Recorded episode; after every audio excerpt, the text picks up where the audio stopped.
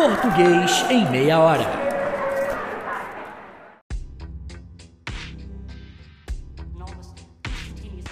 Oi, eu sou o professor Manga e você está ouvindo o Português em meia hora. Dentro da ciência linguística, tem muitas definições para linguagem e eu escolhi uma delas para começar esse nosso bate-papo. A linguagem é uma, abre aspas, faculdade cognitiva da espécie humana, que permite a cada indivíduo representar ou expressar simbolicamente sua experiência de vida, assim como adquirir, processar, produzir e transmitir conhecimento. Fecha aspas. Como você percebeu pelas aspas, essa definição não é minha, é de um linguista brasileiro chamado Marcos Banho. Aqui nesse podcast, muitas vezes, eu vou recorrer a autores dos estudos da linguagem, das humanidades e até de outras áreas do conhecimento. Por isso, as referências vão estar sempre na descrição de cada episódio. Agora, vamos voltar para a definição que o professor Banho deu para a linguagem. Ele diz que a linguagem é uma faculdade cognitiva humana. O que será que quer dizer isso? Bom, a linguagem é uma faculdade cognitiva, ou seja, uma capacidade intelectual. Dizendo de outro jeito, a linguagem é uma capacidade do nosso cérebro. E até onde a ciência sabe, essa capacidade intelectual é exclusiva do animal humano. Agora calma. Quer dizer que o seu cachorro ou seu gato não são capazes de linguagem? Eu sei que isso pode ser duro e triste, talvez até difícil de aceitar. Olha só o meu caso. Enquanto eu tô aqui gravando esse podcast, a Teca, nossa Shih Tzu, tá ali, deitadinha, quietinha, me ouvindo. Ela é a irmã mais velha, peluda, dos meus dois filhos humanos, o Pedro e o Lucas. Dizer que ela não é capaz de linguagem parece até grosseiro, mas a gente precisa fazer um esforço de descolamento do senso comum para entender esses cientistas chamados linguistas. É muito comum que a gente ouça ou leia por aí coisas como a linguagem dos golfinhos, a linguagem das baleias, a linguagem dos pássaros, dos elefantes e por aí vai. Agora, será que tá certo dizer que os animais têm linguagem? Bom, para responder essa pergunta, a gente precisa olhar para alguns estudos. Nos anos 1940, um renomado professor de zoologia na Universidade de Munique, chamado Carl Frisch, fez observações que levaram ele a uma conclusão fantástica sobre os insetos. Fazia bastante tempo que os pesquisadores estavam intrigados com o comportamento das abelhas. De alguma maneira, até então desconhecida, as abelhas deviam ser capazes de se comunicar. Essa era a única resposta possível para um mistério. Deixa eu te explicar melhor. Pesquisadores que vieram antes do von Frisch perceberam que, quando uma abelha descobria uma fonte de uma solução açucarada qualquer, passados alguns minutos da sua partida, outras abelhas provenientes da mesma colmeia encontravam facilmente um caminho para essa mesma solução docinha. Claro, o primeiro pensamento seria que a exploradora pioneira tinha ido buscar suas colegas ela certamente tinha se oferecido de guia e as outras vieram atrás. Então, a primeira reação dos pesquisadores foi marcar essa primeira abelha com tinta, para distinguir facilmente essa das outras abelhas sem a marcação. Agora, qual não foi a surpresa deles quando eles perceberam que essa abelha marcada não voltava com o grupo? Ou seja, seria necessário que essa primeira abelha que foi marcada contasse de algum jeito para suas companheiras onde é que exatamente ficava essa fonte de alimento. Afinal, as companheiras conseguiam chegar no mesmo lugar, mesmo com a ausência da primeira abelhinha. Elas não precisavam de um guia para encontrar o que elas estavam procurando e que foi encontrado previamente pela outra. Portanto, tinha que existir uma forma de comunicação bastante sofisticada entre esses insetinhos. Mas como é que isso acontecia? Os estudiosos continuaram sem saber, até que o von Frisch descreveu como que as abelhas são capazes de compartilhar informações sobre os seus voos de exploração. Ele observou que a abelha que fazia uma descoberta significativa voltava para a colmeia.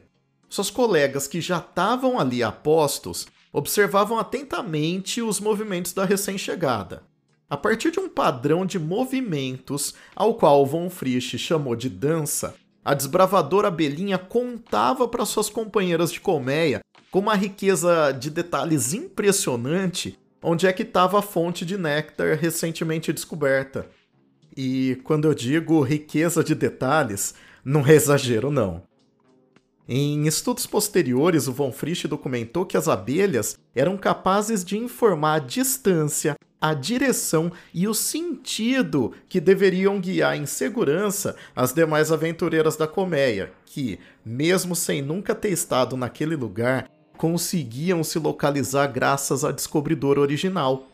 Nos estudos feitos pelo von Frisch, as fontes de néctar podiam estar até 6 quilômetros de distância da colmeia.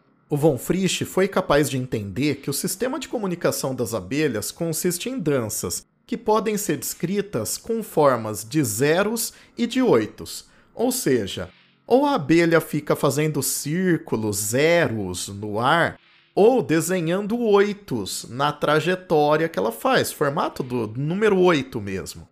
Hoje pode parecer banal, mas o Von Frisch demorou anos para descobrir o que cada tipo de dança significava. O padrão de dança fazendo zero, né, fazendo um círculo no ar, serve para quando a fonte de néctar está relativamente próxima da comunidade das abelhas. Já o padrão de dança em que a abelha descreve o oito é usado para quando a fonte está acima dos 100 metros de distância da colmeia, podendo chegar a tá até quilômetros dali, né, como eu já mencionei. Então, quanto mais rápido o movimento é feito, mais próxima está a fonte. Quanto mais distante, mais lentamente a abelhinha executa a sua apresentação. Assim que as coleguinhas recebem a mensagem, elas saem voando e encontram o lugar indicado sem qualquer dificuldade. Finalmente, é a vez dessas novas exploradoras dançarem para sua plateia de amigas, até que em pouquíssimo tempo a colmeia toda está sabendo onde está a sua fonte segura de néctar. Essa descoberta do Von Frisch chamou a atenção de muita gente. Afinal, ele estava comprovando que animais, independentemente da presença ou da ação humana, podiam desenvolver sistemas simbólicos complexos. Mas ainda restava saber: será que a gente pode dizer que abelhas são capazes de linguagem? Bom, certamente elas se comunicam, mas será que isso é linguagem mesmo, do jeito que a gente faz? Nos anos 1970, um linguista francês chamado Émile Benveniste examinou os estudos do Von Frisch para tentar responder essa pergunta. Será que as abelhas são capazes de linguagem? Certamente, as abelhas conseguem aprender umas com as outras. Elas também esboçam pelo menos uma capacidade de criar símbolos para descrever o seu ambiente. Só que o Banveniste observa alguns dados que apontam para uma resposta pelo menos interessante para essa pergunta. Abre aspas. A mensagem das abelhas não provoca nenhuma resposta do ambiente, mas apenas uma certa conduta, que não é uma resposta. Isso significa que as abelhas não conhecem o diálogo, que é a condição da linguagem humana. A abelha não constrói uma mensagem a partir de outra mensagem. Cada uma das que, alertadas pela dança da primeira, saem e vão alimentar-se no ponto indicado, reproduz quando volta a mesma informação, não a partir da primeira mensagem, mas a partir da realidade que acaba de comprovar. Ora, o caráter da linguagem é o de propiciar um substituto da experiência que seja adequado para ser transmitido sem fim no tempo e no espaço, o que é típico do nosso simbolismo e fundamento da tradição linguística, fecha aspas. Ou seja, o Banveniste estava apontando que a comunicação das abelhas é uma via de mão única. Elas não trocam ideia, não discutem, não dialogam. Uma diz, as outras escutam. Não existe resposta na mesma moeda. Por isso, ele diz que não tem diálogo entre as abelhas. Outro ponto que para o Banveniste é fundamental é que as abelhas são monotemáticas. Elas não tratam de assuntos variados, mesmo que sejam corriqueiros. Não falam de futebol, política, nem do clima. Elas só falam de néctar. Escreve o Banveniste, abre aspas. Se considerarmos agora o conteúdo da mensagem, será fácil observarmos que se refere sempre e somente a um dado, o alimento, e que as únicas variantes que comporta são relativas a dados espaciais. É evidente o contraste com o ilimitado dos conteúdos da linguagem humana. Fecha aspas. Então, na comunicação das abelhas, elas somente informam sobre fontes de néctar. E mesmo assim, são sempre dados objetivos, sem qualquer opinião ou traço personalista. Elas não escrevem poemas ou canções sobre néctar. Também não tramam uma revolução com o objetivo de decapitar sua rainha e tomar os meios de produção da colmeia. Elas não escrevem manifestos conclamando abelhas trabalhadoras do mundo, zunivos. Por isso, embora as abelhas se comuniquem com um sistema absolutamente sofisticado, elas param por aí. Tudo isso que a gente discutiu até agora preparou o terreno para essa afirmação que eu vou fazer. Então a gente vai combinar o seguinte: aqui, neste podcast, toda vez que eu disser linguagem, eu tô falando de uma capacidade exclusiva da gente, animal humano. Quer dizer, assim como boa parte dos animais, a minha teca, o seu pet, né, são parte da nossa família, se comunicam comigo, com você e com o meio que os rodeia. Mas isso para os linguistas não é linguagem, ou não é linguagem humana. A linguagem, para a ciência linguística, vai muito além da simples comunicação. Mas voltemos à nossa definição de linguagem que nos foi dada lá no início da conversa pelo professor Marcos Banho. Abre aspas. Faculdade cognitiva da espécie humana que permite a cada indivíduo representar ou expressar simbolicamente sua experiência de vida, assim como adquirir, processar, produzir e transmitir conhecimento. Fecha aspas. Se a linguagem, até onde se sabe, é uma exclusividade do animal humano, eu acho que vale a reflexão de que ela não é exatamente uma opção para gente. A professora Eni Orlandi escreveu que, abre aspas, o homem está condenado, ela coloca condenado entre aspas, a significar. Com ou sem palavras, diante do mundo, há uma injunção à interpretação. Tudo tem de fazer sentido, qualquer que ele seja. Fecha aspas. Essa citação da professora Eni leva a gente a uma decorrência daquela nossa definição de linguagem. Todo ser humano é capaz de linguagem e, consequentemente, usa linguagem para significar, isto é, para criar signos. E quando eu falo aqui de signos, não imagine que eu estou falando de Capricórnio, Peixes, Escorpião. Não são signos do zodíaco, são signos linguísticos. O signo linguístico é a forma mais bem acabada pela qual a gente cria representações. Lá no sistema de comunicação das abelhas que o von Frisch descobriu, tem dois signos. Cada um dos dois padrões de voo significa, ou seja, representa uma situação diferente. Agora, diferentemente das abelhinhas, o animal humano não produz só dois, mas uma quantidade potencialmente infinita de signos. Todo signo linguístico é uma relação entre um elemento material e um elemento conceitual. Em outras palavras, quando eu digo, por exemplo, casa, com o meu aparelho fonador, eu estou excitando moléculas de ar que estão aqui no meu entorno. Essas moléculas vão vibrando em ondas e essas ondas chegam até o seu aparelho auditivo. Esse estímulo sonoro é interpretado pelo seu cérebro, que vai trazer à sua mente uma ideia. Então, quando eu digo casa, você relaciona esse componente físico a um conceito, uma noção de casa que está aí na sua cabeça. A parte física do signo, os linguistas chamam de significante. O conceito, a ideia, é o significado. Dito de outra forma, as palavras são signos, mas as palavras não são o único recurso que a gente tem para significar. Imagina que você está sentado com uma pessoa diante de você. Essa pessoa está com os braços cruzados e a cada frase que você diz, ela olha no relógio, olha para você, olha para a porta. Você segue falando e a pessoa continua olhando para você, para o relógio, para a porta. Ela está significando, sem dizer uma única palavra.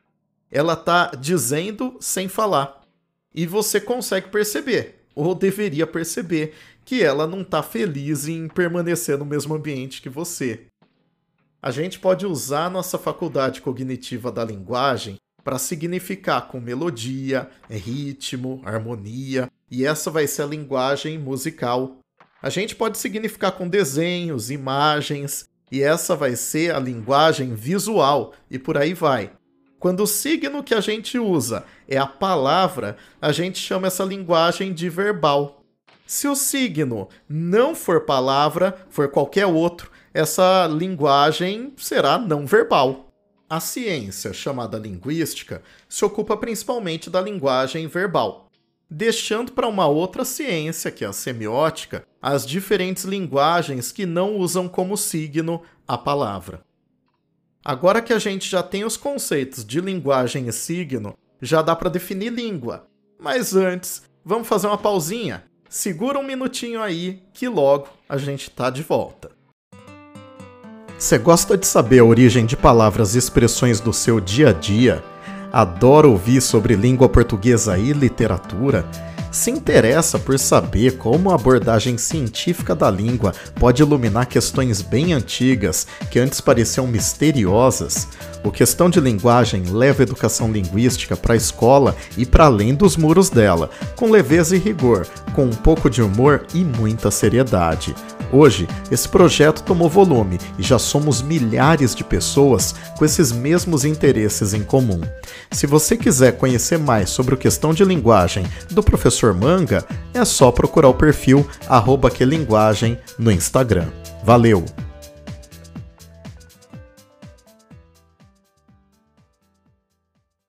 Quando o signo é palavra, a linguagem é verbal. Linguagem verbal é sinônimo de língua. Portanto, a partir do nosso nascimento e até antes disso, como já se comprovou com vários estudos, a gente começa a receber a língua das pessoas que estão perto da gente. Dito de outro modo, todo ser humano nasce com a capacidade da linguagem. A gente vem de fábrica com ela. Aí, no comecinho da vida, a gente configura esse equipamento. Pensando de outro jeito, a linguagem é o sistema operacional, o seu Android ou o seu iOS. A língua é um aplicativo que você instala. E, claro, você pode instalar mais de um aplicativo no seu sistema operacional. Para ficar claro mesmo, olha só. A linguagem é genética. As línguas são culturais. Você é capaz de linguagem, porque os seus antepassados já eram capazes e você herdou deles essa capacidade. Agora, a língua que você fala tem a ver exclusivamente com a sua biografia. Você fala português porque foi exposto ou exposta ao português no início da sua vida. Se expusessem você ao mandarim, é mandarim que você ia falar. Se você tivesse sido exposto a duas línguas diferentes, você seria bilíngue e assim por diante. O seu avô materno falar italiano não faz com que você também fale, a menos que vocês tenham interagido o suficiente para você instalar o aplicativo do italiano aí no seu cérebro. Eu disse que você tem que interagir para aprender uma língua. Isso nos leva a mais uma definição muito corrente para a língua entre os linguistas. A língua é fato de natureza sociocognitiva você já sabe o que é cognitivo, né? Intelectual. É o que acontece na sua cabeça. Agora, a língua é o que permite que a gente interaja com nossos semelhantes. Então a língua é um fenômeno sociocognitivo, no sentido em que ela acontece na cognição individual, ou seja, na cabeça de cada pessoa, ao mesmo tempo em que ela permite que as pessoas interajam socialmente. Agora a gente já tem as bases para a próxima percepção a respeito da língua. Se você olhar rapidamente ao seu redor, enquanto você está aí com o seu fone de ouvido, no ônibus, no metrô, ou dentro do seu carro, ou onde quer que você esteja, você vai perceber uma coisa que o Charles Darwin já tinha notado no século XIX e que, assim, foi fundamental para ele desenvolver a teoria dele. Os indivíduos dentro de uma espécie estão sujeitos à variabilidade. Isso, claro, pode ser dito de um jeito mais simples. Você e eu, apesar de pertencermos à mesma espécie, temos muitas semelhanças e várias diferenças, assim como os demais seres humanos. Por sua vez, as formas como os seres humanos se agrupam e já se agruparam ao longo da geografia e da história fazem com que a gente chegue a uma conclusão que vai parecer óbvia agora, embora não seja. Se a língua é produto de indivíduos e sociedades, e indivíduos variam e sociedades também variam, claro que uma língua não pode ser homogênea. As línguas têm que ser heterogêneas, justamente para dar conta da variabilidade da nossa espécie. Isso que eu estou dizendo, de novo, parece óbvio, mas muitas vezes a gente acaba sendo iludido por uma falsa uh, noção de homogeneidade, transmitida e reforçada pelas nossas instituições sociais. O professor Marcos Banho, que é uma das maiores autoridades sobre esse tema, e que ainda vai ser muito citado aqui, escreveu o seguinte, abre aspas: As pessoas que vivem em sociedades com uma longa tradição escrita, com uma história literária de muitos séculos e um sistema educacional organizado, se acostumaram a ter uma ideia de língua muito influenciada por todas essas instituições.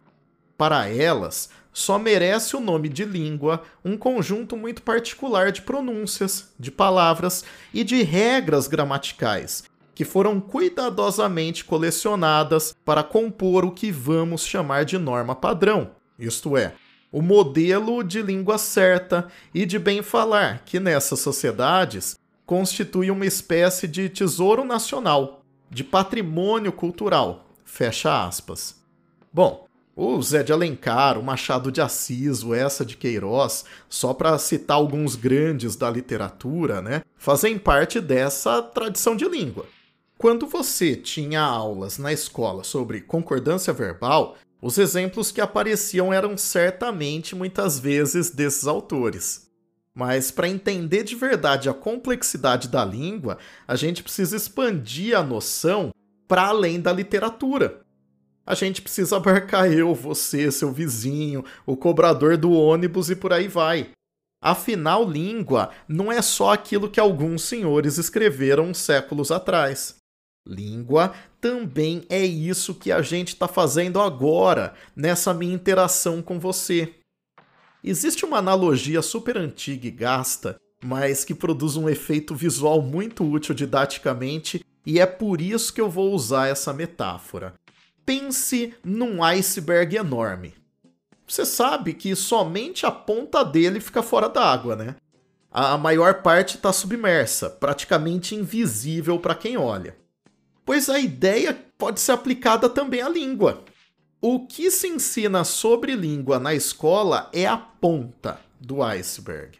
O restante, que é a maior parte, está ali, mas dificilmente alguém enxerga. Dito de outra forma, o português padrão, ou a norma padrão, é só um tiquinho de gelo desse nosso bloco enorme que a gente está chamando nesse episódio de língua.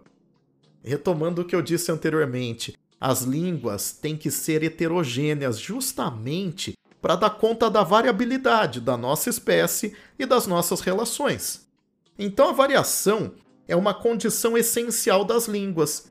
Não existe língua que não esteja em variação. E também é importante dizer que essa heterogeneidade da língua não quer dizer bagunça ou aleatoriedade, né, como alguém poderia imaginar. A gente está diante de uma heterogeneidade ordenada.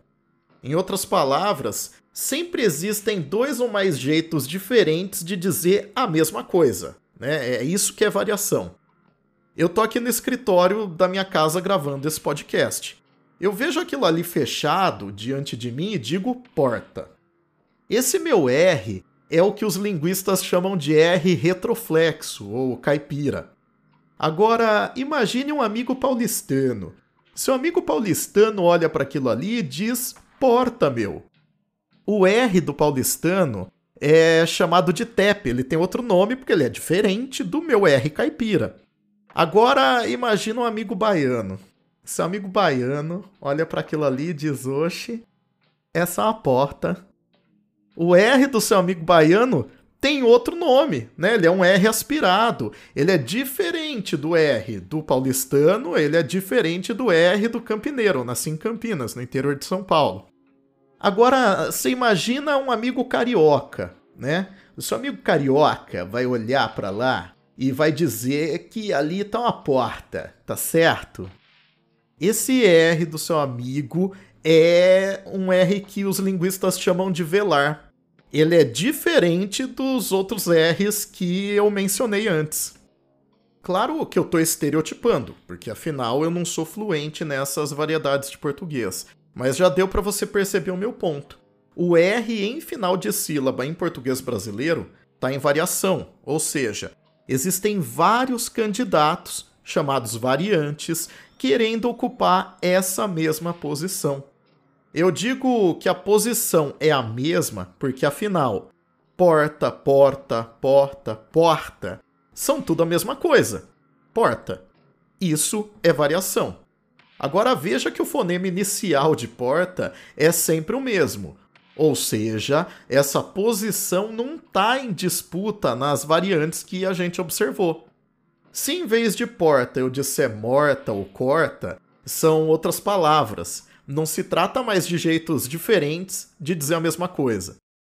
Muitas vezes a gente percebe mais facilmente a variação no nível fonético, o que, no senso comum, as pessoas chamam de sotaque a gente também se dá conta da variação facilmente no nível das palavras.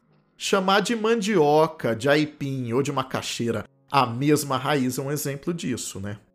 Mas é importante frisar que a língua varia em todos os seus níveis.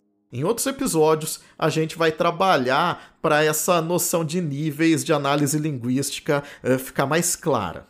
Se a língua está variando no espaço, ou seja, dependendo do lugar onde ela é falada, da região em que ela é falada, essa é a variação geográfica da língua. A língua varia também dependendo de outros fatores, é claro. Dependendo da idade do falante, ele fala de um jeito ou de outro. Em sociedades em que existe um distanciamento maior entre as gerações, essa variação fica mais evidente. Existe também um outro elemento bem importante para nossa conversa: é a escolarização. Os linguistas que estudam o fenômeno da variação mais de perto são os sociolinguistas. Os sociolinguistas perceberam que, aqui no Brasil, um grande divisor de águas é a escolarização. Afinal, é na escola que a gente tem contato com a chamada língua padrão. Infelizmente, aqui no Brasil, esse contato quase sempre está relacionado ao poder aquisitivo, que por sua vez está associado com a classe social. Dependendo da classe social da pessoa, ela tem mais acesso ou menos acesso aos bens da cultura letrada, daquele patrimônio linguístico mencionado lá pelo Marcos Banho.